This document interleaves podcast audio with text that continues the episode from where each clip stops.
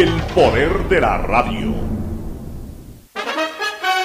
El siguiente es un espacio contratado. Radio Atalaya no se solidariza necesariamente con las opiniones aquí vertidas. El siguiente en Radio Atalaya es un programa de opinión, categoría O, apto para todo público. La hora del pocho. La hora del pocho se viene con todo en Radio Atalaya. La hora del pocho. La hora del pocho. Alfonso el Pocho Car y su equipo traen para ustedes la opinión política, la opinión deportiva, más premios, sorpresas, regalos para sus oyentes. La hora del pocho. Aquí en Radio Atalaya. Cada día más líderes. Buenos días, este programa es auspiciado por Aceites y Lubricantes Gulf, el aceite de mayor tecnología en el mercado. Universidad Católica Santiago de Guayaquil y su plan de educación a distancia, formando siempre líderes. Seguro Sucre, tu lugar seguro con sus nuevos planes. Rueda seguro para tu carro, vive seguro para tu casa, mi pyme seguro para tu emprendimiento, seguro agrícola para tu producción en el campo y futuro seguro para velar por el futuro de tu familia. Claro Empresas y Claro Smart Biofeeder, sistema inteligente para alimentación de camarones que mejora la productividad en el sector. Con Claro todo se conecta.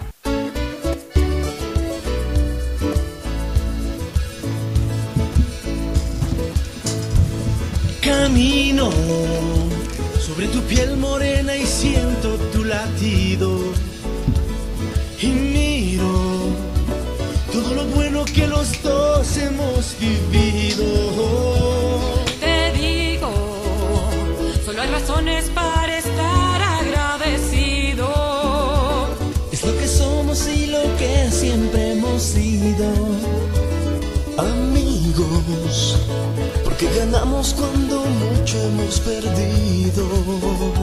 Somos lo mismo, porque peleamos contra el mismo. 680 Sistema de Emisoras Atalaya, en su año 77, Atalaya, Guayaquil y el Ecuador, una sola cosa son.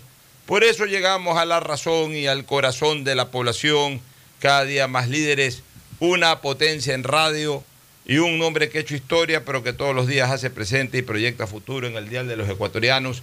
Este es su programa matinal, La Hora del Pocho, de este miércoles 7 de julio del 2021.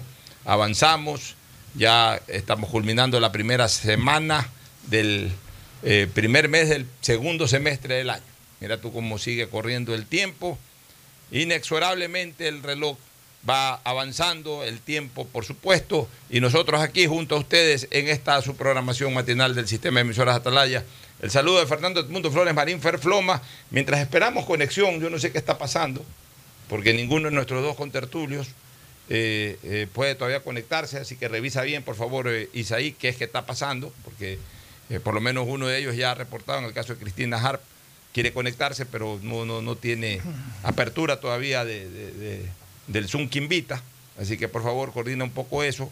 Mientras Fernando Edmundo Flores Marín Ferfloma saluda al país. Fernando, buenos días. Eh, buenos días con todo, buenos días, Ocho. Sí, no sé qué problema habrá con el Zoom, pero ahí estamos. Estamos con bastantes temas deportivos, sobre todo, Pocho. Yo creo que el deporte ahora se nos está llevando la, la atención, el ciclismo, el tenis, la Eurocopa, la Copa América, la Liga Pro que ya se reinicia esta semana.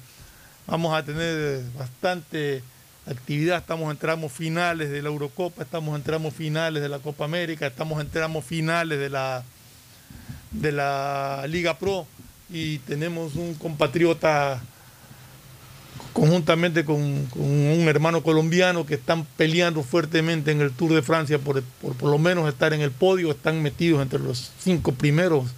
Estoy esperando a ver si ya Carapaz realmente está cuarto porque un- el corredor que iba segundo, Connors, aparentemente hoy día no tuvo cómo, cómo resistir el ritmo de, de una trepada en montaña bastante, bastante fuerte. Bueno, no, no logramos conectarnos todavía. ¿Qué que está pasando? No logramos conectarnos todavía con, eh, con nuestros contertulios.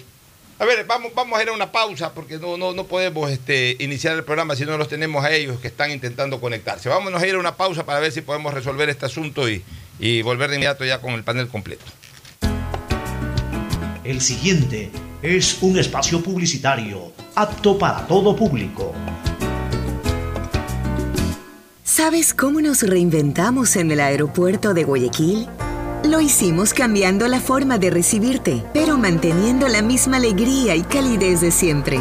Reinventamos la forma de que vuelvas a ver a tus seres queridos y hasta la forma de sentirlos cerca, pero cumpliendo siempre con los protocolos de bioseguridad para precautelar tu salud y la de tu familia.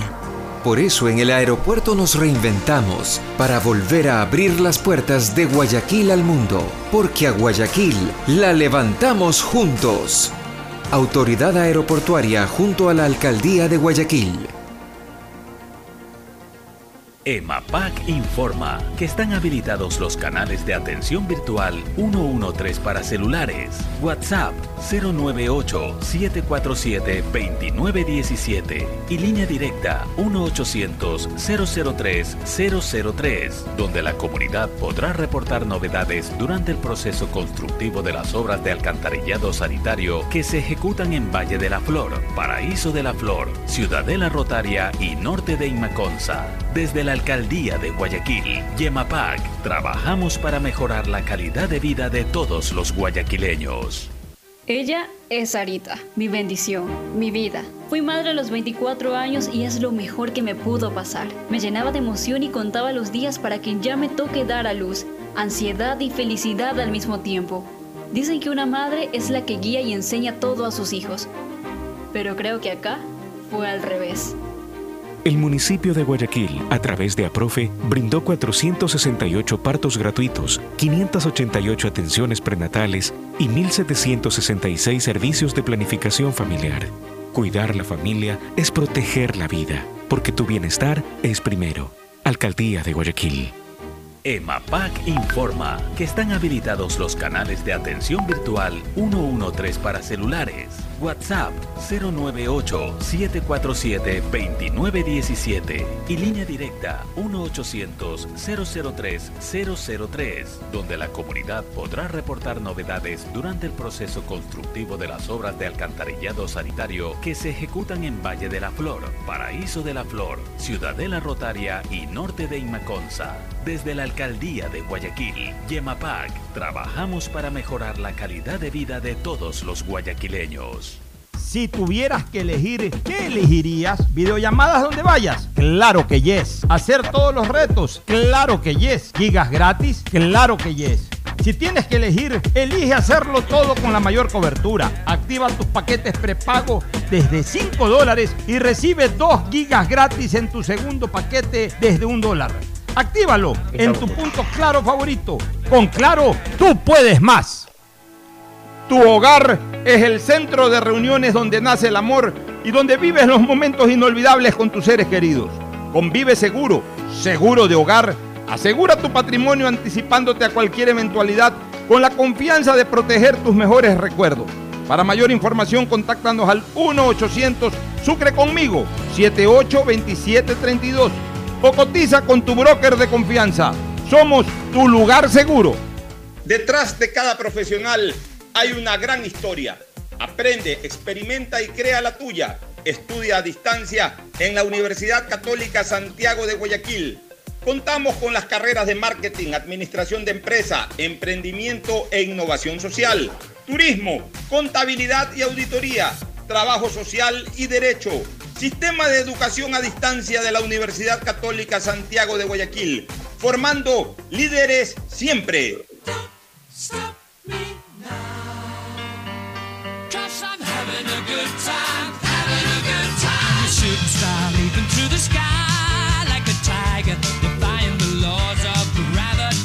Que nada detenga tu determinación y tus éxitos. Hemos llegado hasta aquí juntos y seguiremos aún más lejos. Porque somos el banco que avanza junto a ti para que nada te detenga. Banco Bolivariano, 40 años contigo. Hay sonidos que es mejor nunca tener que escuchar.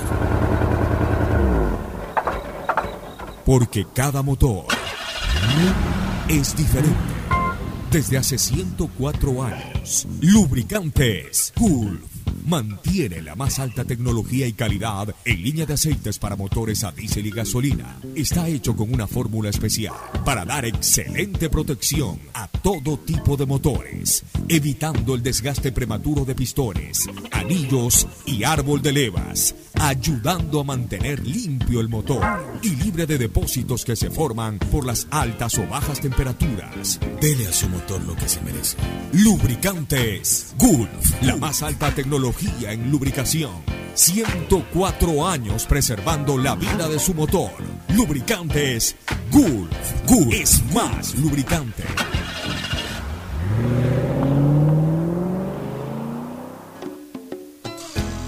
Fin espacio publicitario. Usted está escuchando un programa de opinión, categoría O, apto para todo público. Muy bien, retornamos y ahora sí ya con el panel completo. El paso inmediato para Cristina Harp Andrade, que salude luego Gustavo González Cabal, el Cabal Mete Peligroso. Cristina, buenos días. Muy buenos días a todos los oyentes de Radio Talaya. Para mí siempre es un honor y un placer poder compartir con todos ustedes. Un abrazo inmenso a mi queridísimo Fernando Flores Marín, Fer Floma. Y también, por supuesto, a don Gustavo González. Un gusto verlo. Siempre tan elegante, Gracias, siempre tan guapo. Y por supuesto, a mi querido papá Alfonso, el Pocho Jara. Bueno, gracias Cristina. El saludo de Gustavo González Cabal, el Cabal Mente Peligroso. Gustavo, buenos días. Buenos días, Cristina, muy reconocido por tus palabras. Fernando, un abrazo a la distancia. Don Alfonso Harbiteri, aquí en su programa nuevamente. Buenos días, distinguida audiencia del sistema de emisoras Atalaya. Y eso siempre nos agrada. Oye, eh, comencemos con un tema que a mí me tiene muy preocupado. Hay varios temas. Pero hay uno que a mí me tiene eh, alarmado y no podemos dejarlo pasar por alto, como ha sido el asesinato esta madrugada del presidente de Haití.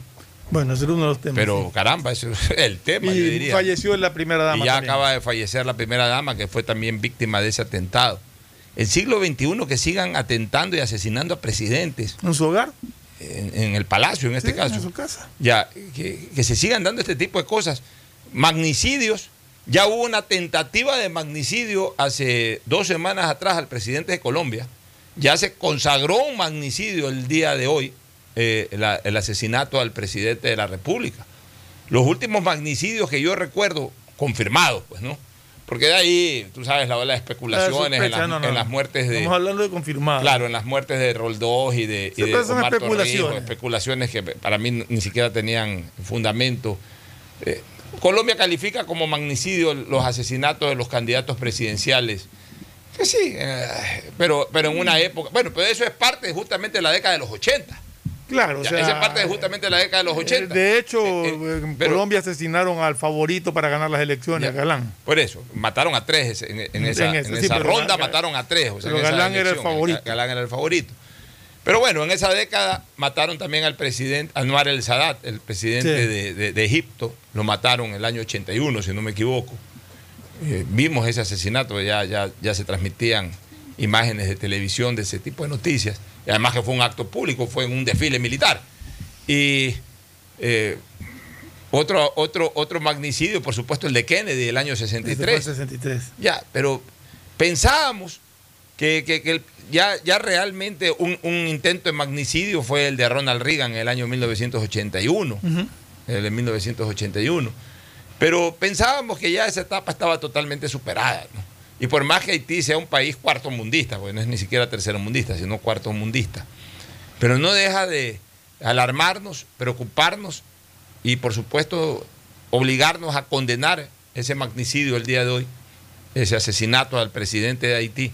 Pero sobre todo porque recordamos que hace 15 días dispararon al helicóptero presidencial con el presidente de Colombia adentro. Y Colombia no es un país tercermundista, o por lo menos es un país eh, eh, considerado, pues, eh, un país, no, no una potencia mundial, pero, pero un país en donde más allá de los actos de violencia propios de la guerrilla en tiempo pasado, eh, es un país que tiene controlada este tipo de situaciones. Este, intentaron eh, matar al presidente de Colombia en pleno vuelo en su helicóptero. Y a mí me preocupa esto porque, mira, yo estoy viendo una mutación, así como el famoso virus del, del COVID. Yo estoy viendo ciertas mutaciones. Eh, est- estuve viendo hace muchos años atrás, digamos que eh, 20 años atrás, las revueltas callejeras, las revueltas que tumbaban presidentes incluso. Pero hasta ahí llegaban, no dejaban de ser sino simples revueltas. Que la de los indígenas que sacaron a Mahuat, que la de eh, la avenida de los Chiris que sacó a Lucio Gutiérrez, que antes las de algunas poblaciones que se movilizaron para que salga Bucarán. Ok, perfecto. En otros lados también hubo revueltas que sacaron a algunos eh, eh, presidentes. Un magnicidio que eh, olvidé involuntariamente de señalar el de Allende. Allende lo matan siendo presidente. Ya, en el año 1971 fue. Que lo atribuyen a un suicidio. que lo atribuyen a un suicidio. Ya, ok, revueltas. De las revueltas pasamos a la violencia de redes sociales. La gente, a partir de la eh, expansión de redes sociales, de, de la, de la cadena de Twitter, eh, pues Twitter es básicamente la que se dedica a eso. Facebook menos, Instagram es más social, familiar, de amistades, etcétera. Pero la que es relajosa, como se dice, es Twitter. Ya. Eh, La violencia es realmente insostenible y absolutamente virulenta. O sea, hubo esa mutación de las calles a, a la- a las cuentas de Twitter. Pero estoy viendo una mutación peligrosa ahora. ¿Y cuál es esa mutación peligrosa? Que esa alevosía que tú has visto en redes sociales nuevamente está retomando ya el campo físico, pero ya de una manera tan avesada de que ya no se conforman eh, con insultar en Twitter o con hacer manifestaciones para que se vaya un presidente, sino ya ir a matar a un presidente. Y esto es peligroso y esto hay que pararlo. Pues ya intentaron matar al presidente de Colombia, hoy han matado al presidente de Haití. Mañana intentarán matar a otro presidente. Y por ahí si esto no se para, lo matan. Y se comienza a ver como algo normal. La colectividad, la comunidad internacional tiene que elevar su voz de protesta y de máxima condena a lo ocurrido hoy, como debió haberlo hecho también con el tema de, de- Duque, que yo no lo sentí así por parte de la comunidad internacional. Yo sentí, yo no sé si Gustavo, eh, tú mismo, Ferfloma, Cristina, que siempre están leyendo, observando cosas internacionales, quizás sintieron un poco más de, de energía en la protesta. Pues yo, yo, yo no sentí esa energía en la protesta. O sea, le dispararon a un presidente en pleno vuelo. Eso no se ha visto en, en este continente, no se ha visto desde lo de Allende. No se ha visto eso aquí en este continente. Por suerte, como ya lo explicó Gustavo técnicamente hace par de días atrás, ese helicóptero aguanta y logró aterrizar y bueno, se- salió del apuro, pero bien pudo haberse caído ese helicóptero y, teníamos un velorio nacional en, Colombia. Pero hoy día sí se han metido al Palacio de Gobierno en Haití, han asesinado al presidente y de paso también a, la primera dama de ese país. Esto aquí tiene que ser condenado con energía. Y, ya mucha vaina, mucho, mucha, mucho titubeo con esto de los derechos humanos. Eh, Cuidado, vamos a tener que, que, eh, proponer algo que no me gustaría proponer, porque yo soy afecto a la vida, pero cuidado, ya este tipo de temas de magnicidio deberían de pagarse incluso con la pena de muerte. Porque esto no puede ser. Esto no puede ser. O sea, bien o mal, un presidente es un presidente elegido por un pueblo que está cumpliendo una función. Puede tener abusos, lo que sea, grítale que se largue, que se vaya. Pues no puedes entrar a matar a un presidente, a un ser yo- humano. Lo que yo no entiendo es cómo un grupo armado puede ingresar a la casa o al palacio presidencial, no sé, o a la casa donde reside el presidente de la República, a, a matar, a disparar a mansalva y matar al presidente y a la primera dama. Es que sabes que estamos volviendo a las épocas. eh, Realmente me llamó la atención ese hecho de que haya sido en su hogar, no fue en la calle, no fue en el carro, sino eh, a la una de la mañana en su casa. Estamos volviendo también a las épocas libertarias. A las épocas en donde si Bolívar no tenía una Manuelita Sáenz al lado, que por la percepción, el olfato, el sexto sentido que tienen las mujeres, escuchó un alboroto y se dio cuenta de que estaban metiéndose con la ayuda de los guardias a matar al que en ese momento era el presidente de Colombia, el, libertador Simón Bolívar, y lo tira prácticamente ventana abajo para que salga corriendo y, y fugue. Lo matan a Bolívar. O sea, y, y eso es lo que me ha dado la impresión de que ha ocurrido en Haití. O sea, con, con, eh, la anuencia de la Guardia Presidencial se han metido los asesinos, si es que no son ellos mismos. Se han metido los asesinos y han matado a un presidente. Entonces, esto de aquí tiene que ser condenado al máximo, porque ya estamos llegando a extremos de barbarie. Ya en, países en donde son capaces de matar a un presidente, matan a cualquier ciudadano. O sea, ¿qué protección tiene González o Harp o, o Harp Andrade o Flores Marín? ¿Qué protección tenemos? Que no la tenemos, dicho sea de paso. Si son capaces de matar a un presidente y no pasa nada. Tu opinión, Gustavo, y luego la de Cristina. Para mí, la situación de Haití en lo personal tiene un agravante, Alfonso. Hace unos 3, 4 días atrás se estrelló en las montañas de Haití el marido de mi sobrina, de mi sobrina carnal, en un avión que conducía desde República Dominicana hacia Haití. Eh, Mejora, La mejora situación- tu calidad de audio, eh, Gustavo, por favor. Mejora un poquito tu calidad de audio. Ahí sí me puedes escuchar. Un, un poquito ¿Cómo más, está ahí? Trata de tenerlo más cerca posible. O súbele un poquito el audio, o no sé súbele si un pueda. poquito el audio para... Sí, le acabo de, de subir. Te decía que para mí el tema de Haití es un tema complicado en lo personal, porque hace unos cuatro días se estrelló en las montañas de Haití el marido de mi sobrina carnal. Entiendo mucho. El, Falleció, él imagino, ¿no? Eh, eh, falleció. claro, él. falle- falleció él lamento, y, no y las sabía. seis personas que iban en el avión. No sabía Hubo que era familiar tuyo. situación de, de mal tiempo.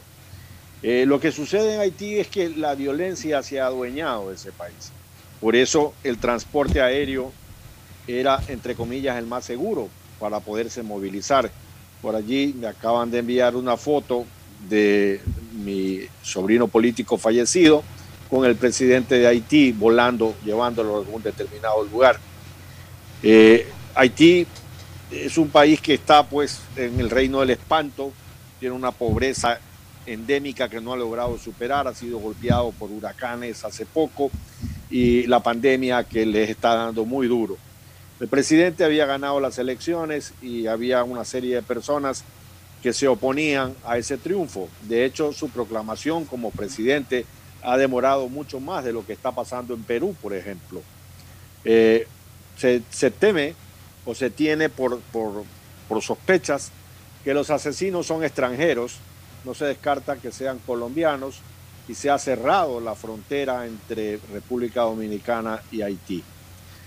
Haití, por lo demás, vale recordar que es la tierra del padre de Alejandro Dumas.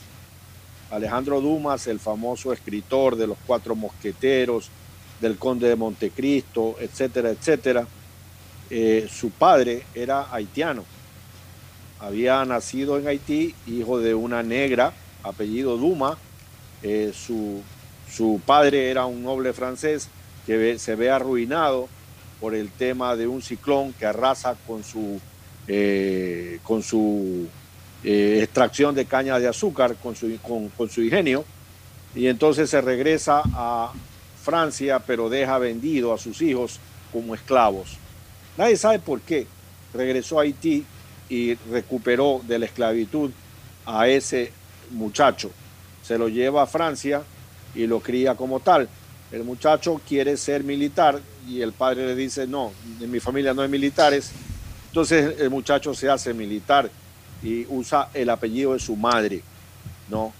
Eh, llega a ser un importantísimo general de Napoleón Bonaparte, Alfonso, y lo acompaña a Napoleón en todas sus campañas victoriosas, excepto cuando Napoleón decide invadir Egipto. El general Duma, era un negro, que era un afrodescendiente absoluto, se opone a esto, ¿no? Y, dice, bueno, yo no estoy de acuerdo, lo que le logra una enemistad que perdura hasta la muerte. Hijo de ese general Duma es Alejandro Dumas, el gran escritor, que también pues viene a ser una persona que es un afrodescendiente. Si uno mira una foto de Alejandro Dumas o un retrato de Alejandro Dumas, te vas a dar cuenta que es un afrodescendiente. La violencia se ha adueñado de las calles de, de Puerto Príncipe, de Haití. Haití es una situación muy, muy compleja y yo estoy de acuerdo contigo en un tema. Nadie, yo no vi tampoco que nadie haya presentado una nota de protesta importante, potente contra lo que está pasando con el presidente Duque. Nadie, nadie se solidarizó, nadie, los países lo dejaron pasar por alto como que esto fuera normal. Y no es normal, señores, como tampoco es normal lo que está pasando en Nicaragua, mi querido Alfonso. Cristina, ¿alguna opinión al respecto? Bueno, primero que nada, muy interesante todo lo que dijo Gustavo. Eh, información que nos viene muy bien para estar un poco más informados. Pero lo que está pasando en el mundo es terrible, la verdad. Desgraciadamente nos estamos acostumbrando y no podemos permitir que se haga costumbre tanta violencia. Lamentablemente los derechos humanos solamente salen a flote cuando se está hablando de, eliminar la delincuencia o atacar a criminales o parar protestas violentas. Pero los derechos humanos o las personas que empujan eh, dichos derechos cuando son vul- vulnerados para personas normales y corrientes, en este caso, bueno, un presidente, pero en general no salen, no salen a protestar, no salen a hablar, no salen a, a, presentar apoyo a, esta- a estas víctimas. Lamental, lo, que- lo que pasó en Haití de verdad algo muy lamentable, que, se puede, que si no se toman las medidas del caso, se puede comenzar a hacer costumbre. Y eso es algo que tenemos que tener cuidado. Como tú mismo lo decías, Alfonso, hace dos semanas se trató de hacer eso en nuestro país vecino. O sea, es, es, bien serio lo que está pasando y hay que tomar cartas en el asunto y los presidentes mundialmente deberían hacer un deberían ver una solución para acabar la violencia en países donde estas fuerzas violentas están cogiendo cada día más fuerza. Porque estamos pensamos que la gente está protestando, protestando, protestando y que eso está bien. Cuidado, nos vamos a, a dormir en los laureles y cuando nos despertemos ya va a ser muy, muy tarde para parar la situación. Porque la violencia que se está viviendo en lo que es Latinoamérica, el Caribe, bueno, yo diría América en general, es terrible. Bueno, otro tema que a mí me tiene preocupado es el atropello que estoy sintiendo existe en el Ecuador al Estado de Derecho. Ya en este momento, tú ayer hacías una pregunta, Fernando, y es una pregunta que tú lo haces desde un escenario de la realidad de lo que está viviendo el Ecuador. O sea, también, el derecho dice eso, pero al final de cuentas, ¿quién es el que tiene que reconocer? Y, yo ayer te decía, tiene que reconocerlo el Ministerio de la Ley. El problema es que ya no existe el Ministerio de la Ley. El problema es que ahora ya eh, eh, quienes interpretan el derecho no son precisamente abogados, a veces aupados por abogados que saben que están contra derecho, pero le dan la vuelta para, de acuerdo a intereses de opinión que tienen, eh, apuntalar esas acciones contra el derecho como que si fueran legales. Y a mí todo eso me está preocupando, me está exasperando. Porque yo soy un hombre del derecho, yo, yo he sido mandatario ecuatoriano, he sido eh, diputado del Ecuador, que es un ser mandatario, porque respo- respondí en su momento a un mandato del pueblo ecuatoriano. Soy abogado de la República, soy periodista o he ejercido el periodismo, mejor dicho, y sobre todo ejerzo la libre y responsable y, hago pausa, responsable opinión pública. Yo aquí no atropello eh, a nadie y mucho menos atropello al derecho. Entonces, cuando yo veo este tipo de cosas, a mí sí me preocupan. Por ejemplo, lo, lo que está ocurriendo en Quito en este momento es calamitoso. Es calamitoso. Con el, parece que se estuvieran arranchando los despojos de un municipio que es ni más ni menos que el municipio de, la, capital, de la República, de la gloriosa ciudad de San Francisco de Quito. Por Dios. No estamos hablando. Cualquier ciudad no merece esto. Mucho menos la capital de la República. Quito es una ciudad orgullosa de su estirpe. Y los ecuatorianos, más allá de pugnas que pudiéramos tener en temas deportivos, alguna, cosa, alguna otra cosa política o social, siempre va a haber esas pugnas. Nos sentimos orgullosos de nuestra capital. Yo no soy una persona ni rencorosa ni, ni celosa. Yo amo a mi ciudad, Guayaquil. Y para mí Guayaquil es la ciudad más importante del país. Pero yo, yo- me dice cuál es la capital del Ecuador, Quito. Yo no. Yo ni siquiera ya uso términos de capital económica ni capital deportiva. No. Quito es la capital del Ecuador. Ecuador es la ciudad, a mi criterio, más importante en muchas cosas. Pero Quito es la capital del Ecuador. Y yo sí me siento orgulloso de que Quito sea mi capital. ¿Por qué? Porque es una capital eh, que, que tiene estirpe. Es una capital que históricamente siempre eh, ha sido una, ciudad orgullosa. Una ciudad altiva. Si es nuestra capital, pues está bien, es nuestra capital y yo la respeto y la, la quiero como tal. Por eso a mí me molesta esto que está ocurriendo con el municipio de Quito, porque eh, digamos que en este momento caterva a todos de ambiciosos están atropellando verdaderamente el derecho y, y- y están maltratando a la ciudad.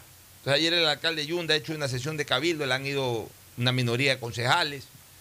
Eh, los otros, los que hoy hacen la mayoría, que destituyeron, están anunciando para este viernes 9 una, una posesión simbólica. Porque aquí entra la polémica de lo que veníamos Es que conversando. no, Pocho. puede, no puede haber posesión porque el señor Yunda todavía no Todavía está es fuera. alcalde, o sea, de acuerdo al dictamen de la jueza. Es, eh, eh, uno y dos, incluso hasta del propio Tribunal Contencioso, que de por sí el Tribunal, el tribunal Contencioso puede avalar lo que hizo y está bien desde el derecho que avale lo que hizo el Consejo. Ya, pero hubo una jueza constitucional que observó algo ahí y que declaró la nulidad de aquello que observó. Ya parcial. Ya, ya, una nulidad parcial, pero de, de- de algo que, que obviamente afecta el resultado y que está en apelación. Y como está en apelación, tiene que resolver la justicia constitucional a través de la resolución de la primera sala, revocando o ratificando lo que dijo la jueza.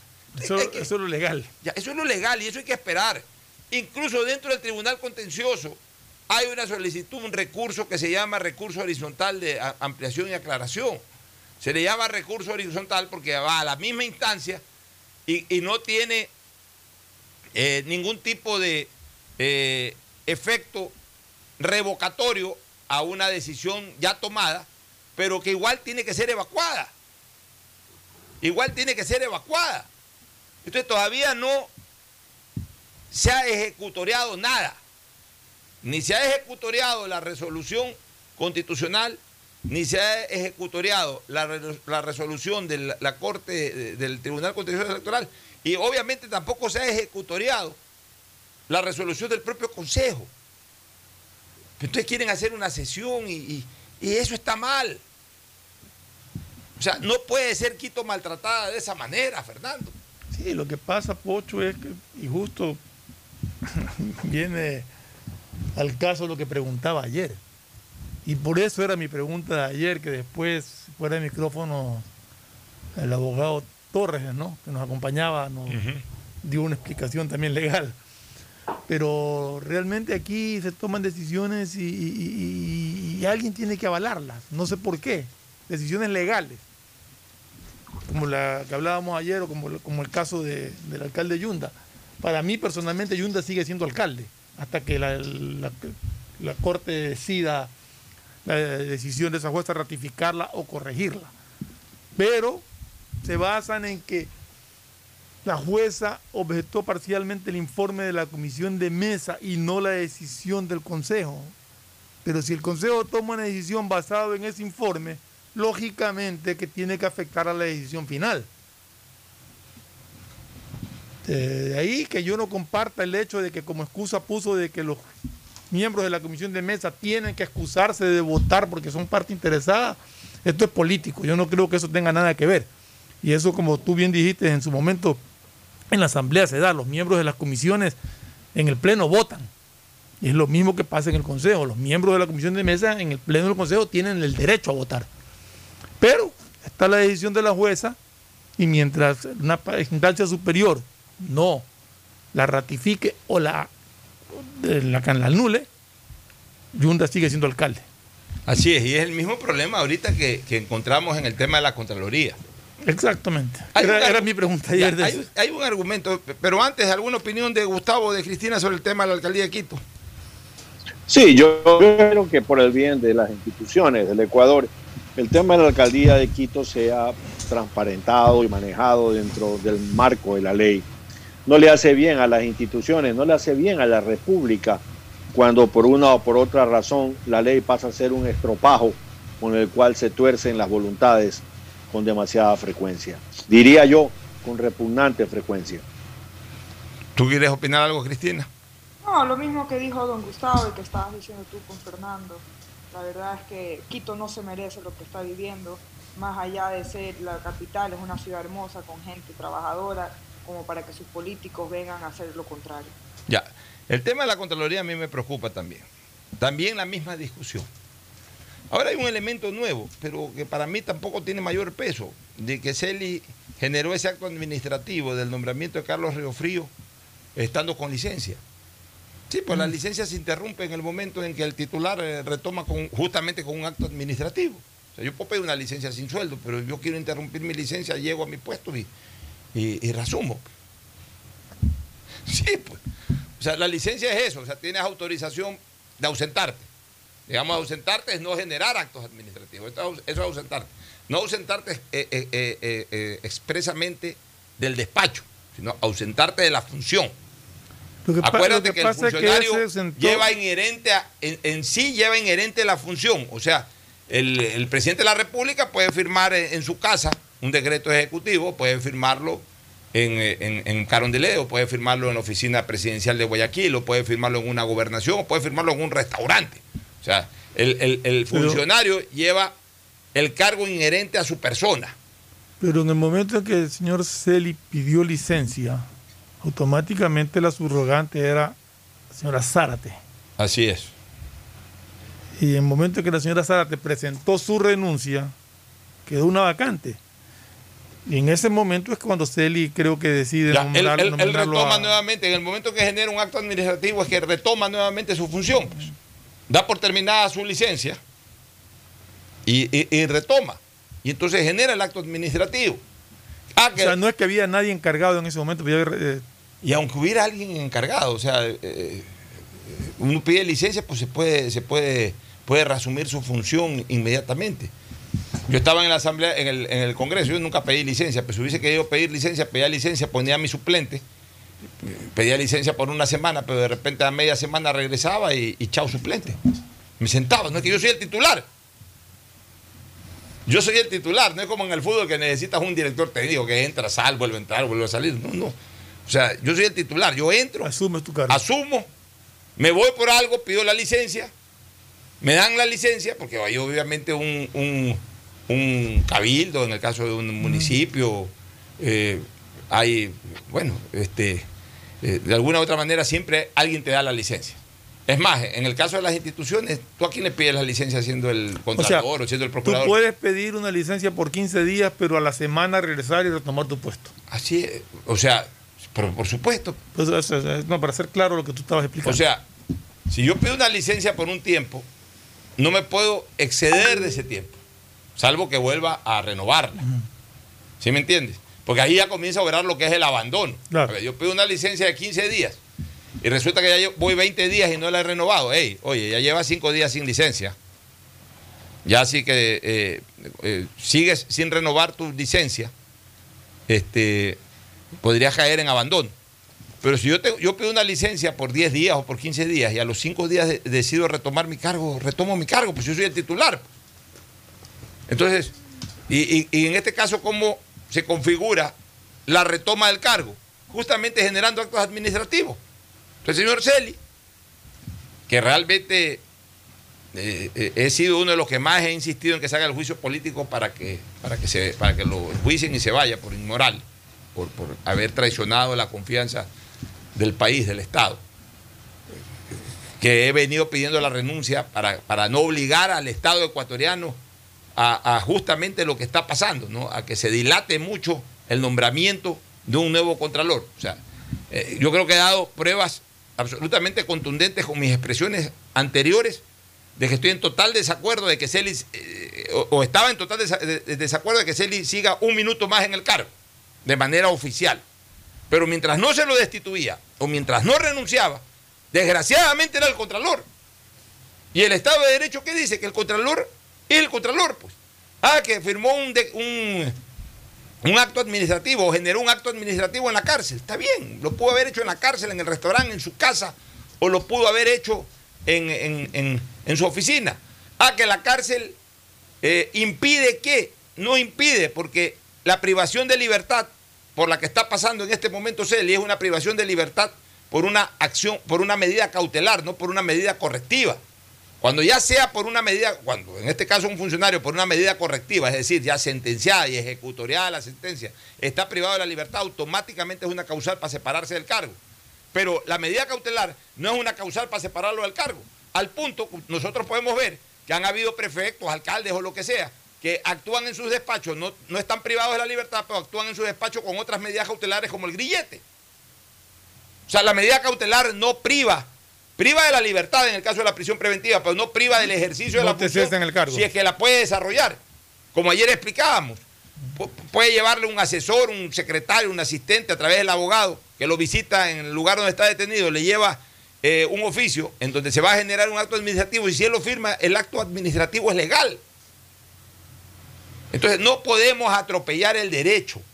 Hoy día lo escuché al vicepresidente del Consejo de Participación Ciudadana y Control Social dándole las vueltas para justificar de que ellos tienen que nombrar. Entonces están queriendo imponer o, solicitar o exhortar o como se le quiera llamar a la Asamblea Nacional la redacción y la aprobación de un proyecto eh, de ley interpretativa. No hay nada que interpretar, señores. ¿Qué pueden interpretar en, el en la Asamblea si no tiene esa facultad eh, el, Consejo, el Consejo de Participación Ciudadana para nombrar un, un funcionario temporal? no la Además, tiene. además, no es que se le haya nombrado a un individuo que no tenía ninguna experiencia, él es un funcionario de carrera al que, al que lo han nombrado. Así es. Entonces, ¿qué pasa?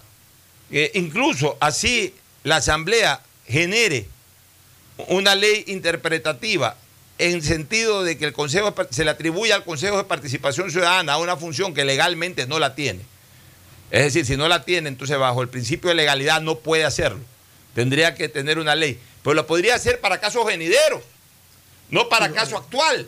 Pero es que bajo ningún concepto el Consejo de Participación Ciudadana y Control Social puede nombrar a un encargado. No puede. No es su función, no, no está en tus No es su función, atribuciones. están como locos, desesperados, que quieren ahora también ellos, igual que los miembros del municipio de Quito, ya quieren eh, hacerse cargo del municipio bajo el criterio de ellos. Aquí también ya el Consejo de Participación Ciudadana ahora quiere meter a toda costa al Contralor.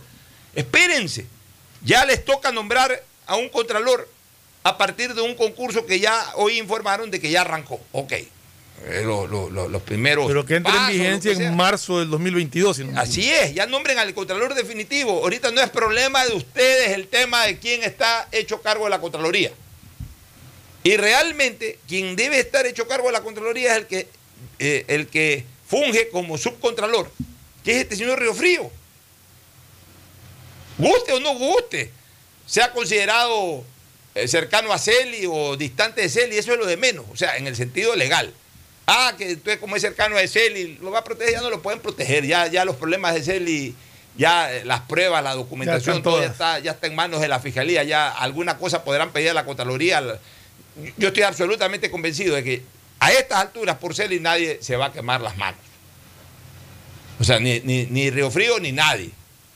O sea, tampoco hay que buscar un enemigo de Celi para ponerlo en la Contraloría. No, que pongan al que tienen que poner. Punto. La fiscal pedirá información si que todavía cabe alguna información y la Contraloría tendrá la obligación de entregarla. Y si no la entrega, podrían tranquilamente por omisión ser incorporados al proceso penal quienes obstaculicen aquello y punto, por fraude procesal. O sea, ahí también no crean que es fácil proteger a una persona que está hasta el cuello con problemas penales, porque uno termina convirtiéndose en cómplice y, de algún, o perdón, en este caso, encubridor, que ya no consta la figura de encubridor eh, en, en el Código Penal, pero sí eh, consta la figura precisamente de fraude procesal, que no es otra cosa que eh, interferir en el normal desempeño de un proceso, en este caso de tipo penal. Entonces, o sea, tampoco, tampoco piensen de que porque queda Río Frío, entonces ya Celi va a salir en libertad. O sea, saldrá en libertad si las pruebas de Celi son contundentes para demostrar que, lo, de, que de aquello que lo están acusando eh, es falso. Pero si no puede demostrar eso, Celi irá a la cárcel. Y ya dejó de ser contralor. Pero también ya dejen respirar a las instituciones, por favor. Y, ya de una vez por todas que se comience a respetar el Estado de Derecho en el Ecuador. ¿Algún comentario, Gustavo, Cristina, sobre el tema? Sí, nuevamente para reiterar en lo que habíamos hablado, el país necesita eh, pisar los terrenos fundamentales de la legalidad. Alfonso, el país sigue siendo convulsionado todos los días por un asesinato tipo sicariato en Guayaquil. En Quevedo ha habido una balacera tipo Far West. En Quevedo ha habido eh, algunos muertos y una cantidad de heridos. No hay una explicación todavía en firme sobre qué pasó en esa balacera. Aparentemente se les acabaron las municiones porque se dieron una buena media hora de bala. En un país donde está prohibido portar armas, y donde se llena la gente hablando tonterías con una serie de, escúchame esto, con una serie de, de, guarismos que fueron manejados eh, para esos fines, ¿no? Para prohibir la aportación de armas. Eh, se inventan un montón de pretextos, pero los hechos nos demuestran que eso no ha valido para nada. Lo que ha pasado en Quevedo y lo que enfrenta a la realidad del Ecuador en estos momentos es que la institucionalidad del país ha sido rebasada por el crimen. Y, y no es fácil sostener con la firmeza que tú sostuviste hace unos días atrás esta situación. El crimen, en efecto, ha rebasado este país porque durante 10 años y más el Estado ecuatoriano coadyuvó para que el crimen fomente y ponga sus raíces acá. La salida de la FOL de Manta, el hecho de no tener radares y una serie de facilidades que se le dio al crimen internacional. Por ejemplo, en este país podía venir cualquier persona y no, no necesitaba ningún requisito, solo llegar porque aquí ha llegado. Eh, no nos importaban los antecedentes, no nos importaban a qué venía a hacer esos ciudadanos acá. Y estamos cosechando eso. Estamos cosechando precisamente la siembra generosa que durante más de 10 años, porque en el gobierno del señor Lenín Moreno hubieron unos paniaguados y la señora María Paula Romo solo se dedicó a mantener el estatus que había dejado el correísmo en cuanto a las instituciones de seguridad del país. Eh, se quedó con, con ese estatus y se quedó también con, con, la manera de hablar de corrido y hablar de él, ella, el piloto, la pilota, etcétera, etcétera, etcétera. En el fondo, el gobierno se encuentra en una encrucijada que no va a ser fácil resolverla sin ayuda internacional, porque este es un problema que no es una evolución de la sociedad, sino que de por medio hubo un Estado que coadyuvó para que el crimen florezca como lo tenemos en estos momentos, Alfonso. Mira, Gustavo, Cristina y Fernando, en este momento la situación del Ecuador en temas de seguridad ciudadana es más grave que la de Colombia en los años 80. Y te voy a explicar por qué. Porque esto hay que escuchar a la gente, hay que escuchar a la gente que verdaderamente puede dar opinión eh, eh, dentro del escenario. Yo, yo hablo con, con, gente del pueblo y, y, y obviamente ellos me van dando información y yo la voy procesando. En tiempos del narcotráfico en Colombia en los años 80, la disputa era, ni siquiera había disputas. Los carteles, tres o cuatro, el cartel de Medellín, el cartel del Magdalena Medio, el cartel de Cali, y ya medio aparecía por ahí también creo que el cartel del Caribe, el cartel de Bogotá, que eran chiquititos, pero básicamente eran el cartel de Medellín y el cartel de Cali. ¿Ellos qué hacían? Producían la droga, Gustavo, Cristina, Fernando y amigos oyentes, producían la droga en, eh, la droga en altas cantidades y las enviaban al exterior. No había mucho microtráfico. No había mucho microtráfico. Había algo de microtráfico, pero no era tan importante el microtráfico. O sea, el negocio de ellos no era venderle a los barrios. Es más, creo que incluso ni siquiera les vendían a los barrios. A los barrios lo que hacían los, estos narcotraficantes era ayudarlos para convertirse en próceres de esos barrios y para eh, obtener el apoyo de esos barrios cada vez que la policía asomaba por ahí. O sea, no enfermaban a la gente. O sea, el negocio de ellos no era enfermar a la gente y sacarle plata a la gente, sino más bien darle plata a la gente. Así pensaban los Pablo Escobar, los eh, Rodríguez Orejuela, los, Rodríguez Gacha, el mexicano, todo eso pensaban era de esa manera. O sea, el negocio de ellos era todo lo que producía para el exterior. Y se respetaban territorios. A ver, Cali hasta aquí. Medellín esto de acá. Ustedes más pequeños esto de por aquí y esto de por allá. Por ahí cuando se mandaron un par de bombazos, los de Cali y Medellín fueron más por problemas de carácter social. De que no le gustó a... Una vez fue hasta por un partido de fútbol entre América de Cali y Nacional de Medellín. Por eso peleaban. O de repente, y de verdad, mataron un árbitro ahí, por, o sea, fue por un tema deportivo y después por algún tema social de que a, Escobar no le gustó lo que dijo el, el, el, capo de Cali Entonces le mandó a hacer alguna cosa, el capo de Cali vino y de respuesta le bombardeó la casa con la familia adentro y entonces el otro se desquitó y le fue a bombardear las boticas y toda esa cuestión.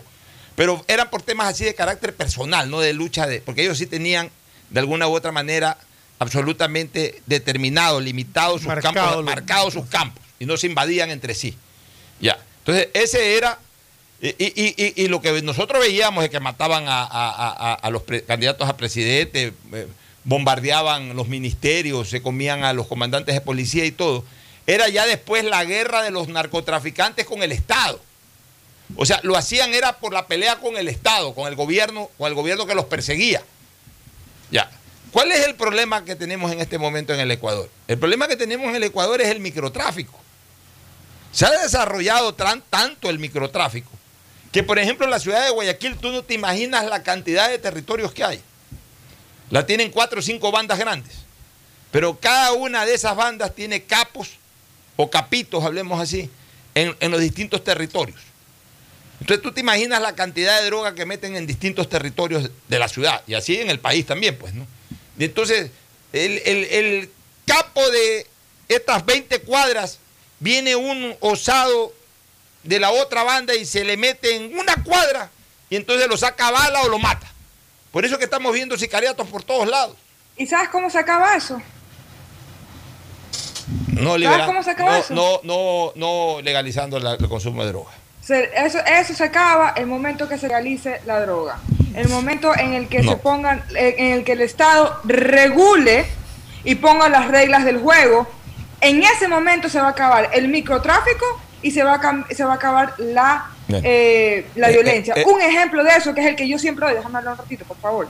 Un ejemplo de eso que yo siempre doy es cuando se, se hizo ilegal el consumo del alcohol en los Estados Unidos en el que crecieron muchos capos, en el que había mucha delincuencia, especialmente en la zona donde yo vivo, Carolina del Norte, se hacían eh, alcoholes sin, ser regular, sin tener regulación ni nada, y a la gente se quedaba hasta ciega. Y en el momento que se volvió a legalizar y se pusieron reglas fuertes, como por ejemplo, si uno, uno maneja eh, eh, estando intoxicado, un poquito más, olvídate de tu trabajo y olvídate de tener un buen trabajo por el resto de tu vida, porque te dan un DUI y ese es el final de tu carrera las cosas han cambiado. Y lo mismo puede pasar con las drogas. De hecho, tanto es así que si se, porque la droga ya se la está consumiendo.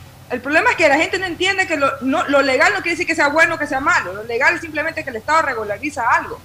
Porque en el momento que, que tú pagas impuestos por esas drogas, que sabes lo que estás consumiendo por esas drogas, ahí qué va a pasar. Ese mismo dinero que se recauda se lo puede utilizar en clínicas de rehabilitación, no clínicas terribles clandestinas que hay en, Guayaquil, en el Ecuador, que más que vuelven más loco a- al drogadicto.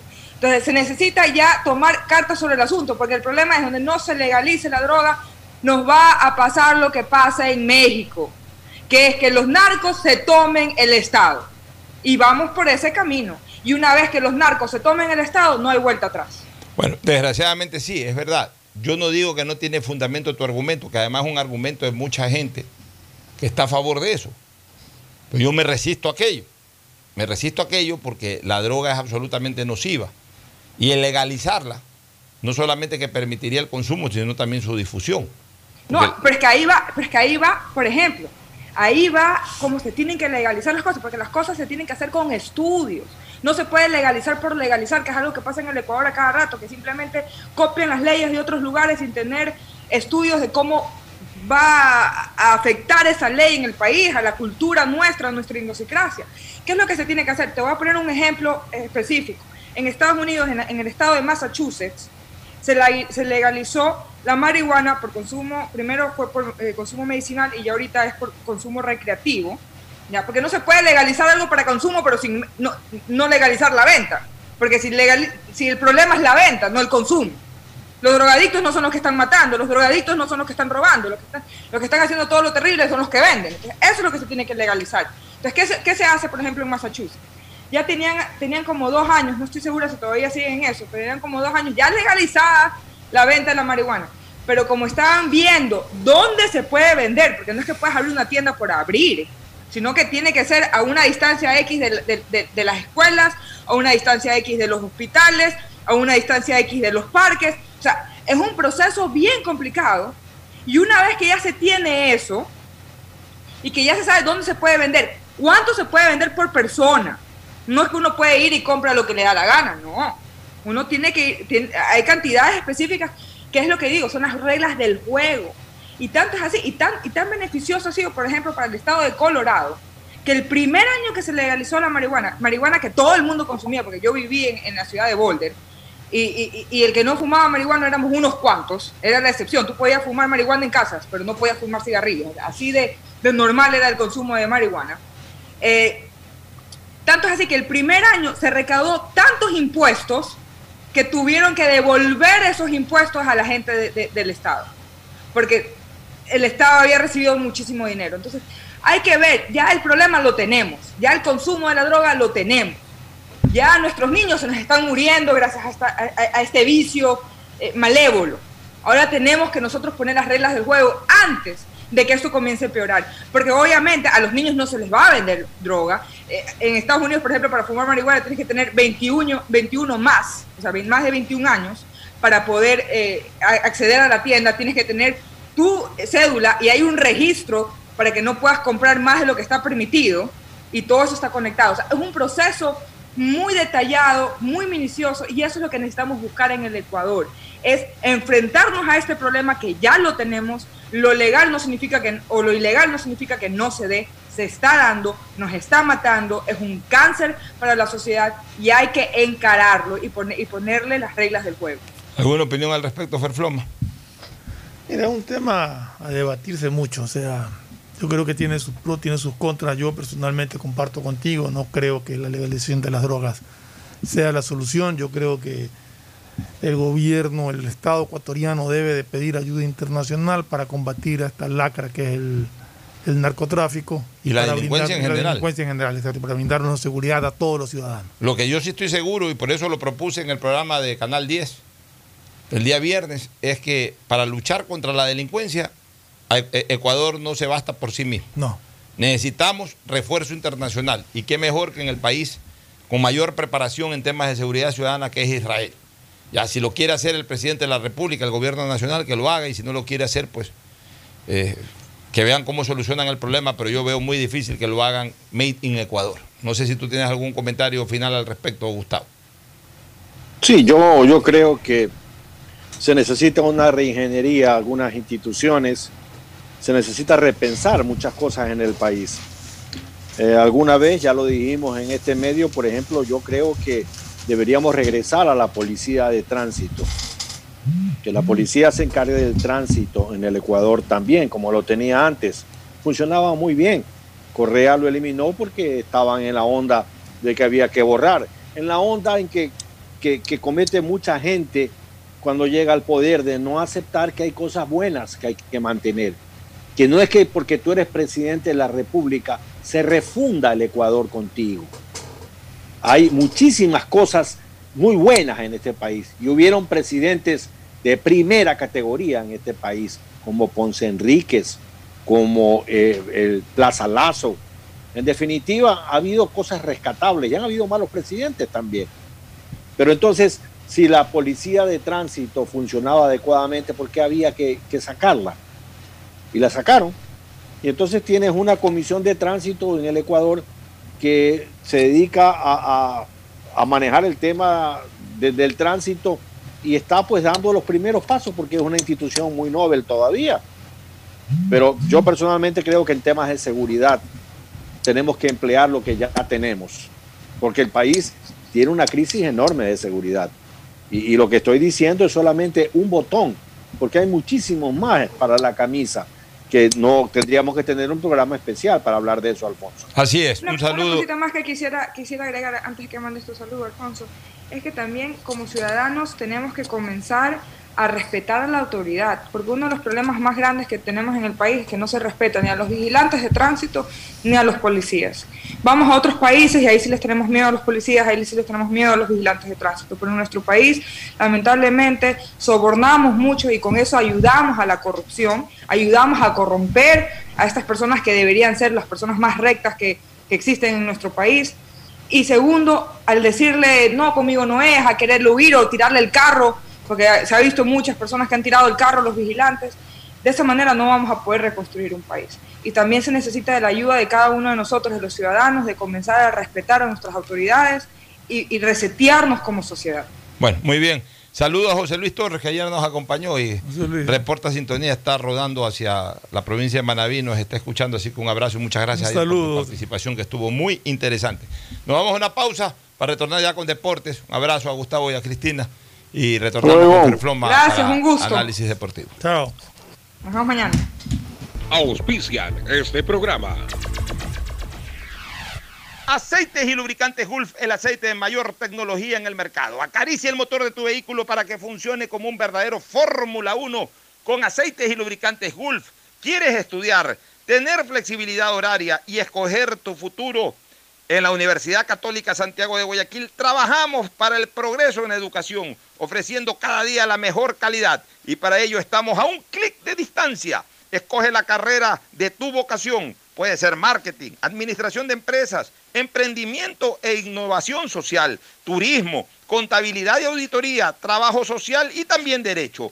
Consulta en nuestra página web mayor información y esquemas de admisión. Universidad Católica Santiago de Guayaquil, formando siempre líderes. En Seguro Sucre, tu lugar seguro con sus nuevos planes Rueda Seguro, un seguro vehicular al alcance de todos. Vive Seguro, donde puedes asegurar tu patrimonio anticipándote a cualquier eventualidad. Futuro Seguro, en caso de accidentes te damos cobertura y en caso de muerte amparamos a tu familia. Seguro Agrícola cuenta con una amplia cobertura en la pérdida causada por eventos climáticos y biológicos, así como Mi Pyme Seguro, un seguro exclusivo para tu emprendimiento con una amplia y flexible cobertura a la medida de tus requerimientos. Seguro Sucre, tu lugar seguro. Contáctanos al 1-800 Sucre conmigo, 782732. Las soluciones empresariales de Claro contribuyen al desarrollo del sector productivo del país.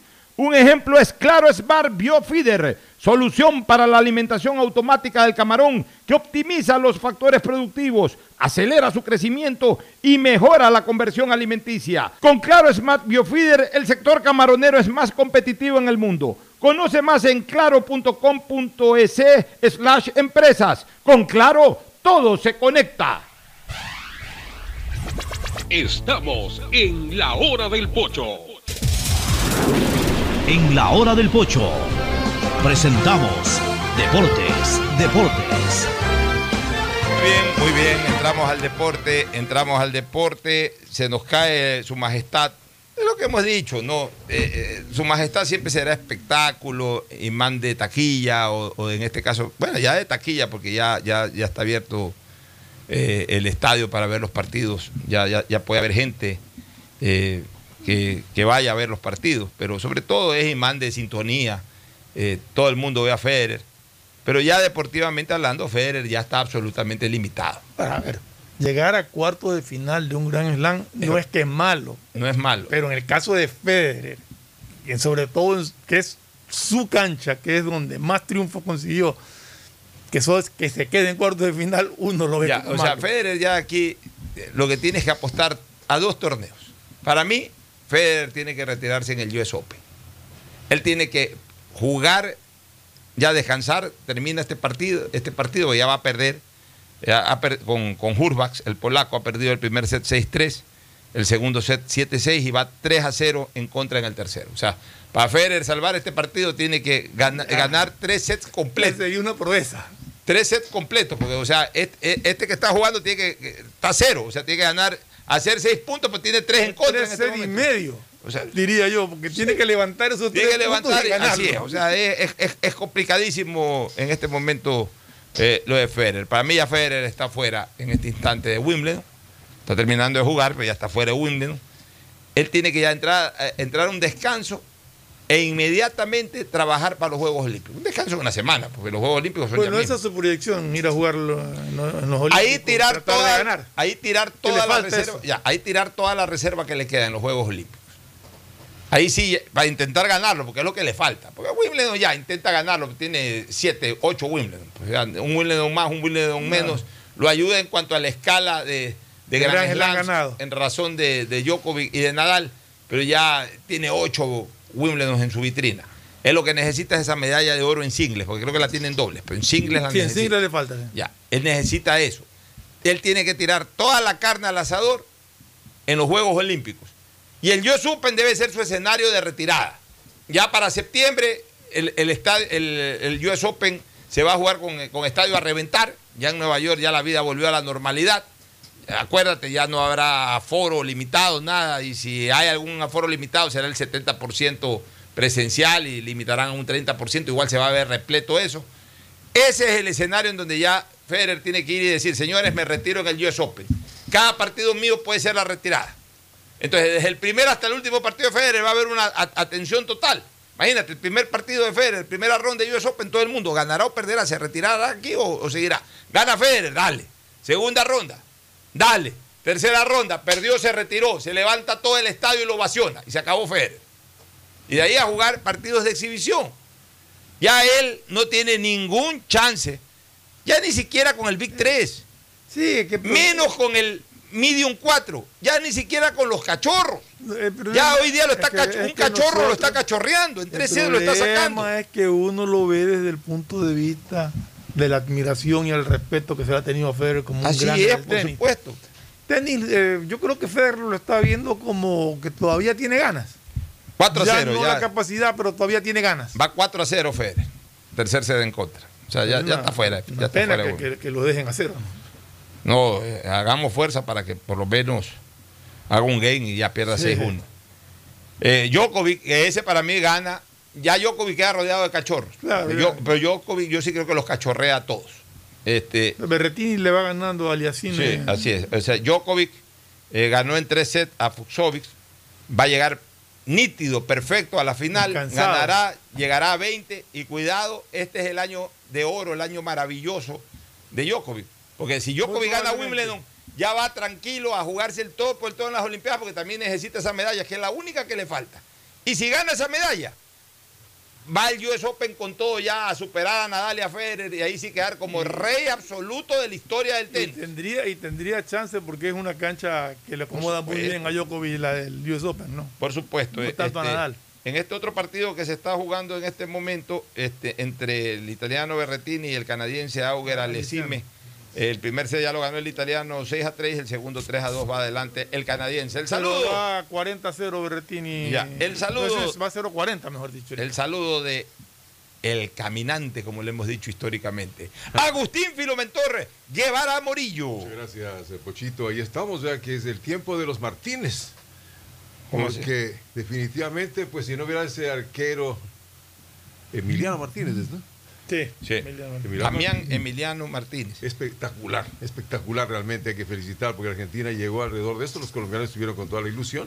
Estamos ya a punto de un sábado espectacular, un sábado sensacional, en donde de paso pues estará Pollos a la Brasa Barcelona con nosotros, porque Barcelona es el ídolo e igualmente pues Emelec tiene su hinchada, vamos a seguirlo, de tarde clásico y luego la final de la Eurocopa, de, perdón, de la Copa América, la Eurocopa. Bueno, este, este arquero, eh, Martínez, lo estuve chequeando La ayer. tapa en el Tottenham. Sí, eh, eh, eh, parece que desde juvenil se fue a Inglaterra, no ha tapado nunca en Argentina. No. ¿Sí? Eh, ha tapado en, no, en el Aston Villa tapó. En el Aston En el Villa. Aston Villa sí. que está bien. Ha tapado en varios equipos ingleses, pero nunca, eh, nunca es, es- es más o menos lo mismo que, que el italiano este que juega en Perú. Nunca ha jugado en Perú, este nunca ha jugado oficialmente en equipos argentinos, o sea, en Racing, Independiente, San Lorenzo, en nada. Directo se fue de juvenil, se fue al fútbol inglés, Como Felipao. más o menos lo mismo que Felipao. Hoy estoy viendo la clasificación del Tour de Francia, luego del resultado de hoy, sigue quinto Carapaz. Yo te dije que seguía quinto Carapaz. Sigue, sigue en, quinto, en quinto lugar Carapaz. Ah, no, a ver, déjame ver si es que actualizo un poquito acá. No, no, yo creo que, no sé si subió al cuarto, que lo vi que, que no estaba Connor, que estaba, eh, no lo vi entre, entre los que llegaron. No, no, no, perdón, perdón, perdón, actualizo, actualizo, Está actualizo. cuarto. Está cuarto, Está cuarto, claro, que Connor salió de la... subió, lo subió a Connor ya. Exacto, lo pasó a Connor. exacto. Está a 5.33 minutos, a 5 minutos 33 minutos de Pogacar, que es el Ha primero. mantenido la distancia de la diferencia de tiempo. ya lo, ya lo superó a, a O'Connor, que está con 5.58, Carapaz está con 5.33, está en cuarto puesto.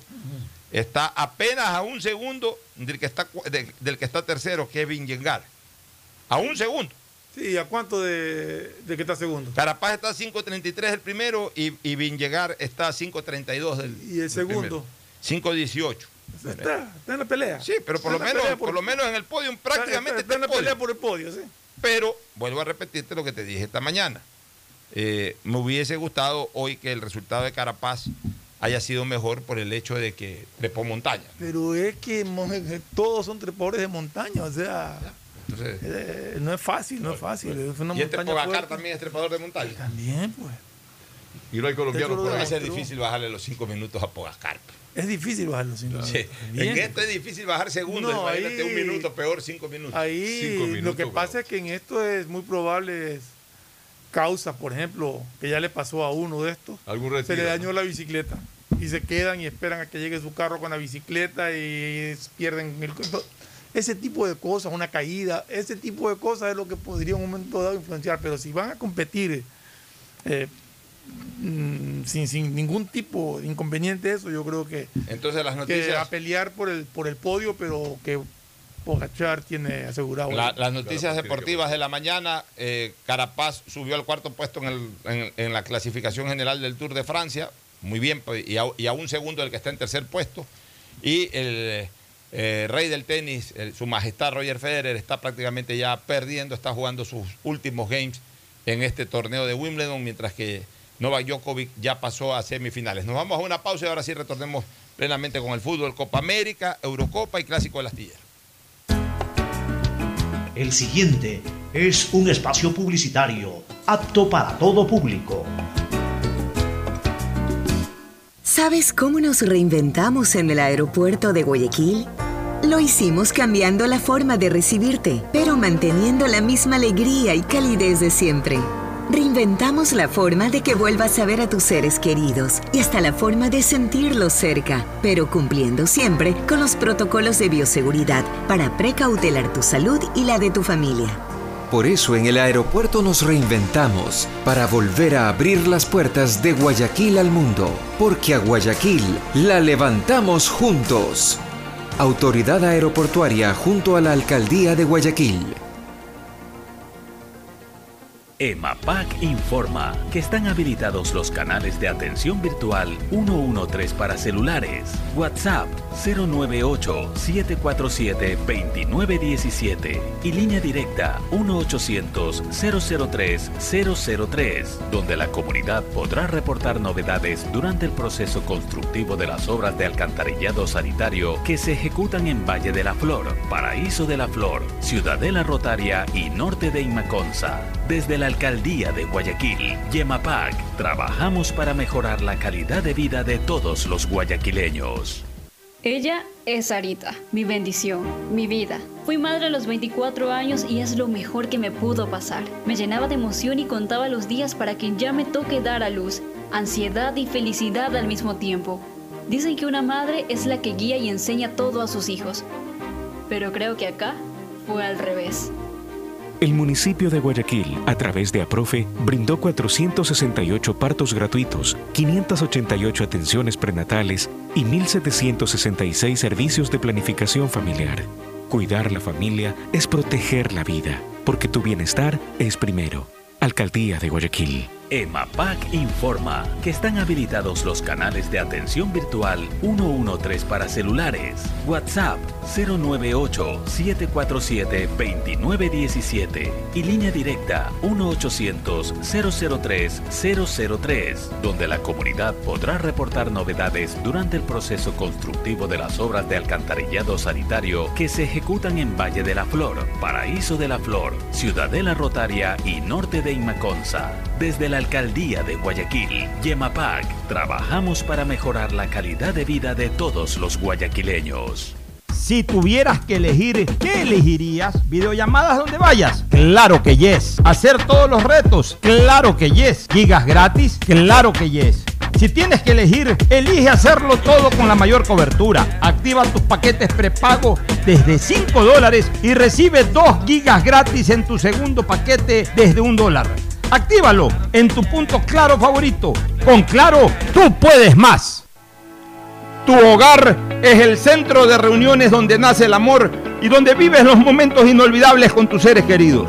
Con Vive Seguro, seguro de hogar, asegura tu patrimonio anticipándote a cualquier eventualidad con la confianza de proteger tus mejores recuerdos. Para mayor información, contáctanos al 1-800 Sucre conmigo 782732 o cotiza con tu broker de confianza. Somos tu lugar seguro.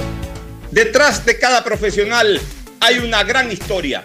Aprende, experimenta y crea la tuya. Estudia a distancia en la Universidad Católica Santiago de Guayaquil. Contamos con las carreras de marketing, administración de empresa, emprendimiento e innovación social, turismo, contabilidad y auditoría, trabajo social y derecho. Sistema de educación a distancia de la Universidad Católica Santiago de Guayaquil, formando líderes siempre.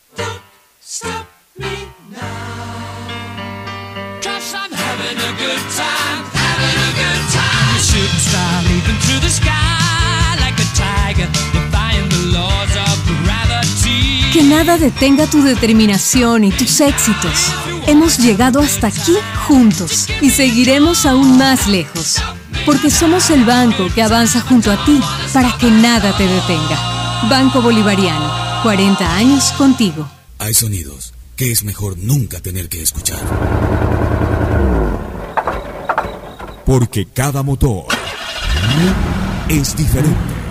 Desde hace 104 años, Lubricantes Gulf mantiene la más alta tecnología y calidad en línea de aceites para motores a diésel y gasolina. Está hecho con una fórmula especial para dar excelente protección a todo tipo de motores, evitando el desgaste prematuro de pistones, anillos y árbol de levas, ayudando a mantener limpio el motor y libre de depósitos que se forman por las altas o bajas temperaturas. Dele a su motor lo que se merece. Lubricantes Gulf, la más alta tecnología en lubricación. 104 años preservando la vida de su motor. Lubricantes Gulf. Gulf es más lubricante.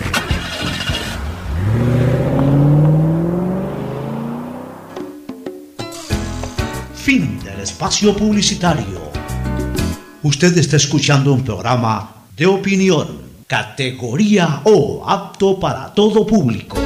Muy bien, entramos ya a la última parte del programa del segmento deportivo para hablar de fútbol, ¿no? Fútbol y este, fútbol. fútbol y fútbol, la Eurocopa que está emocionantísima, el partido de ayer entre España e Italia, dos campeones del mundo y dos campeones de Europa que vendieron Y los penaltis finalmente. vendieron cara esa semifinal realmente, en el caso de España, pues se fue ¿Y a por qué los ritmo penales. que juegan, no? ¿A qué ritmo? Cuando, cuando tú ves ese tipo de partidos, ya España-Italia, hoy seguramente Inglaterra-Dinamarca, te das cuenta de que le va a costar mucho a Sudamérica, y solo con dos, con Argentina y Brasil por ahí, por Messi, por eh, lo que algo le queda a Brasil de Neymar, etcétera, porque ya de, de Brasil para abajo, del tercero para abajo en Sudamérica, ni siquiera Uruguay, ya, ya, ya, ya Lucho Suárez y Cavani no alcanzan para un mundial, ya no alcanzan. Hasta, los, do- hasta los mundiales anteriores todavía eran, Y tú ya eran Suárez, fichas bravas. Hace algún pero- tiempo lo ves ya excedido de peso. Sí, ya no, ya no. Ya para mundial no. Este, y, y bueno, Argentina, con ciertas limitaciones, ya poniéndolas en un parámetro de enfrentar a los equipos europeos para Sudamérica, eh, Argentina todavía tiene, tiene el gas como para estar donde ya llegó a la final. Y lo mismo Brasil. Pero cuando uno ve estos partidos de Eurocopa, ve que la, la dimensión es otra. Lo de España e Italia ayer fue un espectáculo realmente. Bien jugado los dos. Lindo partido. Un lindo partido.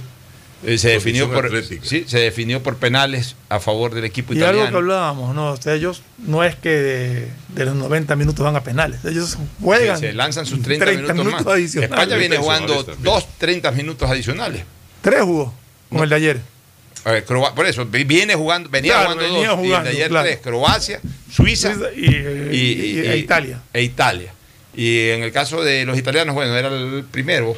Sí, era el primero. Era el primero. Hoy día también un partidazo, además con Wembley, digamos, con el aforo máximo seguro. Seguro, porque hoy día juega en Inglaterra. Claro, ellos juegan en Inglaterra. Obviamente creo que están limitando a un 70%. Pero está de ese permitido 70% no, no, no- no habrá un solo boleto disponible porque juega en Inglaterra en su Wembley, la catedral del fútbol, que además es una cosa, Wembley es un estadio hecho solo para la selección de Inglaterra.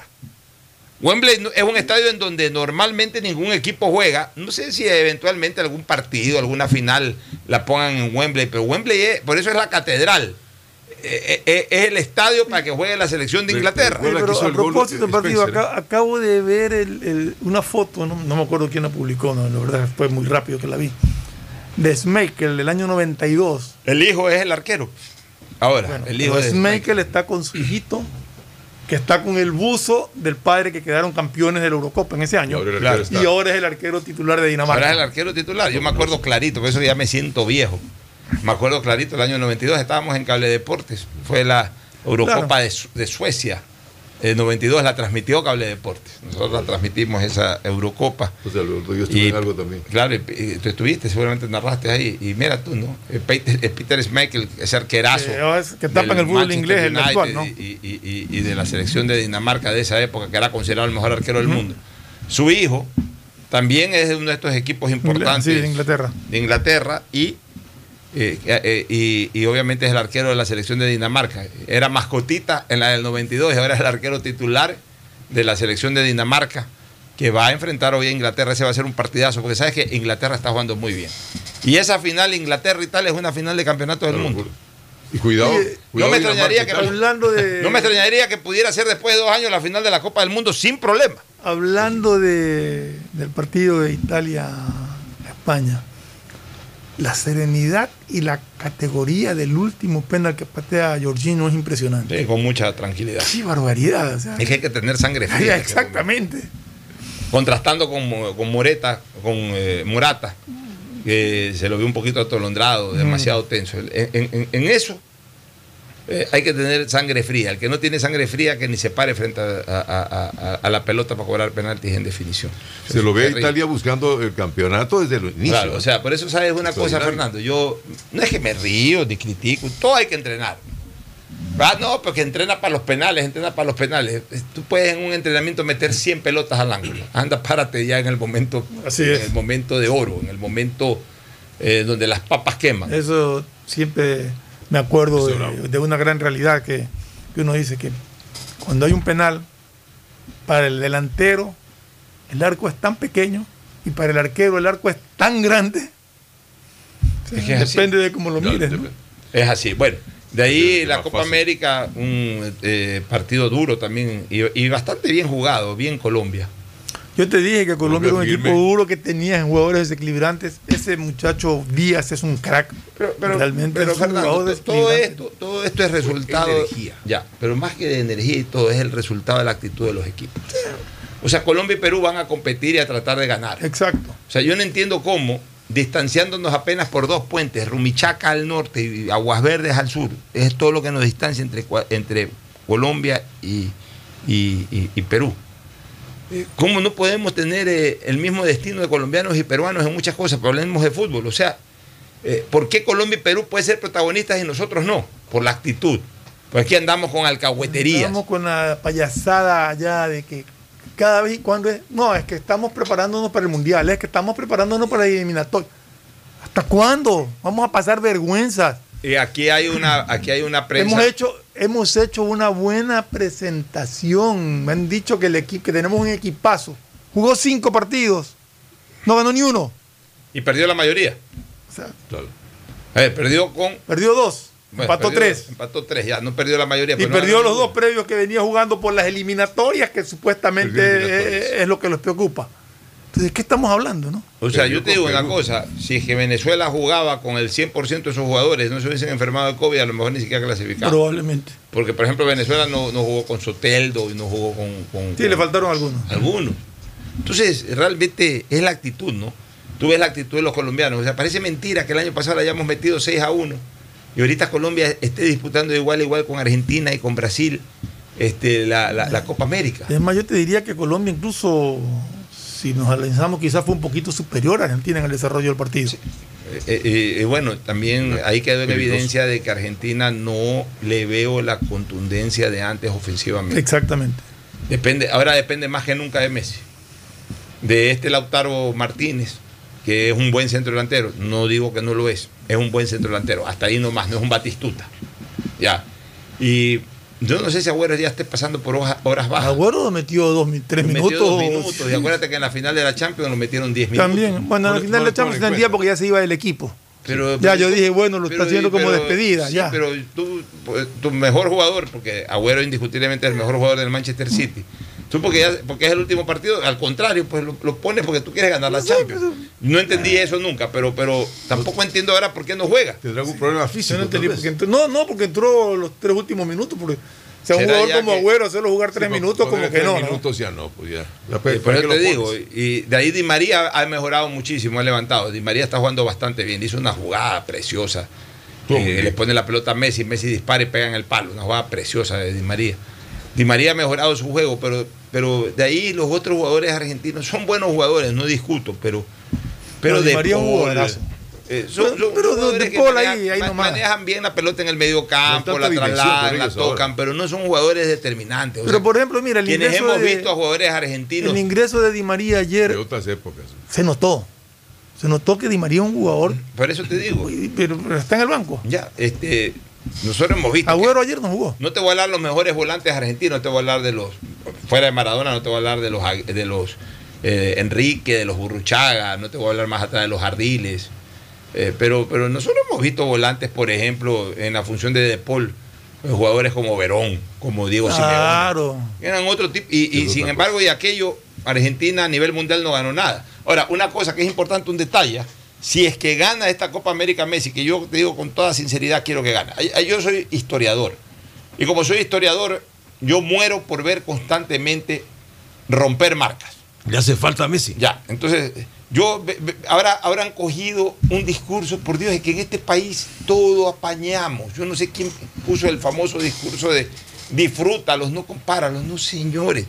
Si una de las maneras de disfrutar a los buenos deportistas es compararlos con otros que supuestamente han sido mejores y, crear eso. ¿Por qué yo disfruto ahorita de Federer? Yo no disfruto, yo no disfruto de Federer el, el back, se lo he visto 20 años el back. pues. Ni disfruto de Federer, su, estilo de juego, se lo he visto 20 años. ¿Yo qué disfruto ahorita de Federer? Que la está peleando todavía para que no lo pase Nadal. ¿Y, y, y qué disfruto de Djokovic ahorita? No disfruto los palazos que mete Djokovic, lo he visto también 15 años. Yo disfruto en este momento que quiero que gane Djokovic, ¿para qué? Para que iguale a 20 y llegar a- eh, a- a- al US Open con todos en 20 para ver quién hace el 21. Eso es lo que se disfruta, pues. Entonces, ¿yo qué disfrutaré de Messi en este momento? Yo no disfruto de Messi las gambetas que hace Messi en este instante. Ya las he visto 15 años por las gambetas de Messi. Yo quiero que Messi gane la Copa América y luego el Mundial para que ya supere a Maradona. Porque hasta el momento no lo supera por, la- por lo que Maradona logró. Ahora, ojo, si Messi gana la Copa América, habrá obtenido un título que no lo logró ni Pelé ni Maradona. Pelé nunca fue campeón de América. Jugó una Copa América, la del 59 en Argentina, y no la ganó. Claro, tiene razón. Ya, y Maradona jugó tres Copas Américas, la del 79 que se jugaba en distintos países. No fue campeón de América. La del 87 No, que se no. jugó en su país y la del 89 que se jugó en Goiânia, en Brasil. Este, tres Copas Américas y Maradona tampoco pudo ganarla. Entonces, no solamente que si Messi gana la Copa América ya igualaría a su rival contemporáneo que es Cristiano Ronaldo a ganar un título continental con su selección, sino que ya incluso a nivel continental superaría lo logrado por Maradona y Pelé que nunca ganaron una Copa América. Ahí sí ya Messi apostaría toda su artillería al Mundial. Y si gana el Mundial ya es otra cosa. El director técnico Oye, también está en lo este, suyo, ¿no? Porque haciendo 6-0 perdió Federer. 6-0. Qué fea retirada de Claro, Wimbledon. muy mal. 6-0. Oye, pero para Scaloni es importantísimo también esto, ¿no? Dentro de lo que va a ser pues la vitrina, la historia de tanto director técnico argentino que ha tenido nombre, le falta todavía consagrarse este técnico. Así es, bueno, clásico del astillero el día viernes. Sábado. el sábado, sábado, perdón. sábado. El partido de Copa América, la final de Copa América, ¿a qué hora es? Yo me imagino que, que noche, programarán para que no se crucen los partidos, ¿no? No, pues no a ver, claro, pero programamos desde acá. Ah, claro, acá, pues, programamos acá, eso digo. Déjame ver, acá para que el no se clásico es a la tarde. déjame ver El clásico debe ser a exactamente. las 4, me imagino. Déjame ver a exactamente. seis. El partido de Copa América, ya te digo exactamente. el A las partido. 5. El clásico a las A 5. las 5 de la tarde es el Entonces a las clásico. 7 de la Clásico, noche ya. es eh, Copa Y América. la final es 7 de la 7 noche. de la noche, perfecto. O sea, vemos clásico del astillero y, luego final vemos de final de Copa América. Tremendo Entonces, doblete, como decíamos antes cuando íbamos al estadio. ¿no? Lindo doblete. El estadio. Entonces, para reuniones familiares y hasta para un, No, buen- yo para un buen me hago una vino. carnecita el sábado 3 de la tarde y a mentarlo a ver mi clásico. En donde, ojo, no es cualquier clásico, la gente no le está pa- está parando todavía bola al clásico. clásico No veo clave. calor de clásico en razón de lo que se disputa. se está disputando en ese clásico de las Tigres casi un- es, es realmente una final de etapa. A sabiendas de que la etapa va a una clasificación directa a una final de campeonato. Entonces. Y a Copa Libertadores. Y a Copa Libertadores. se- se- Barcelona y Melec se juegan el paso a la Copa Libertadores 2022 este sábado. Y se juegan el paso a la final. Porque el resultado del clásico es gravitante absoluto. Este, el partido de Independiente es complementario e Independiente dependerá siempre de lo que pase en el clásico y de lo que pase con Barcelona y MLE en la última fecha. Para recién ahí Independiente eh, de relancina aspirar. O Si sea, Emelec Independiente gana el clásico, se acaba la etapa. se acaba la etapa. Es todo trámite el próximo domingo. es. El próximo- en la próxima jornada. si empatan, MLE va con ventaja a jugarse MLE directamente y Barcelona e Independiente depender de su propio resultado y del Y resultado de Melec. Y si gana Barcelona, a pesar de que empata el Emelec, prácticamente Barcelona habría dado, por el gol- claro, al, al- al tener un mejor gol diferencia, simplemente tendrá que ganar su último partido, que es relativamente eh, posible, o sea, o es muy factible, mejor dicho, porque tiene que recibir a Macará en Guayaquil. Entonces, un triunfo de Barcelona en el clásico la- le habrá hecho sortear su principal obstáculo, que es Emelec. Lo alcanza en puntos Emelec, pero Y lo supera por gol diferencia, prácticamente éxito- quedaría con más de, un- más de la mitad de un boleto a la final ya en el bolsillo. El éxito de. Barcelona es importantísimo a través del Quito Díaz que ya juega suelto, ya no tiene esa enemistad que tuvo No, ya, en vuelve, la Copa América. ya vuelve a su equipo. Ya Sí, vuelve a ya su está con equipo. tranquilidad. Ya en donde él es dueño de la pelota, Ahora- dueño de la camiseta y dueño del equipo. Emelec tiene Así dos que bajas que, que, La- la- las que no tiene pudo que ver limpiar cómo, tampoco, cómo suple, sí, que no se las pudo limpiar con Romario este Caicedo, ¿y enredo otro? y Marta Mejía. Y Marlon Mejía. Bueno. Y luego vamos a ver qué pasa, ¿no? Entonces, ¿Barcelona o Emelec? Auspician este programa. Aceites y lubricantes Gulf, el aceite de mayor tecnología en el mercado. Acaricia el motor de tu vehículo para que funcione como un verdadero Fórmula 1 con aceites y lubricantes Gulf. ¿Quieres estudiar, tener flexibilidad horaria y escoger tu futuro? En la Universidad Católica Santiago de Guayaquil trabajamos para el progreso en educación, ofreciendo cada día la mejor calidad y para ello estamos a un clic de distancia. Escoge la carrera de tu vocación. Puede ser marketing, administración de empresas, emprendimiento e innovación social, turismo, contabilidad y auditoría, trabajo social y también derecho. Consulta en nuestra página web mayor información y esquemas de admisión. Universidad Católica Santiago de Guayaquil, formando siempre líderes. En Seguro Sucre, tu lugar seguro con sus nuevos planes Rueda Seguro, un seguro vehicular al alcance de todos.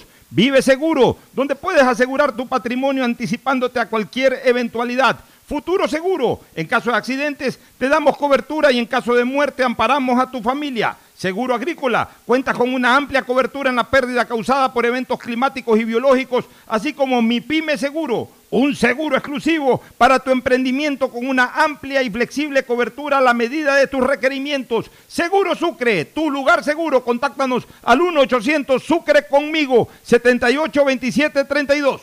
Las soluciones empresariales de Claro contribuyen al desarrollo del sector productivo del país. Un ejemplo es Claro Smart Biofeeder, solución para la alimentación automática del camarón que optimiza los factores productivos, acelera su crecimiento y mejora la conversión alimenticia. Con Claro Smart Biofeeder, el sector camaronero es más competitivo en el mundo. Conoce más en claro.com.es slash empresas. Con Claro, todo se conecta. Estamos en la hora del pocho. Gracias por su sintonía. Este programa fue auspiciado por Aceites y Lubricantes Gulf, el aceite de mayor tecnología en el mercado.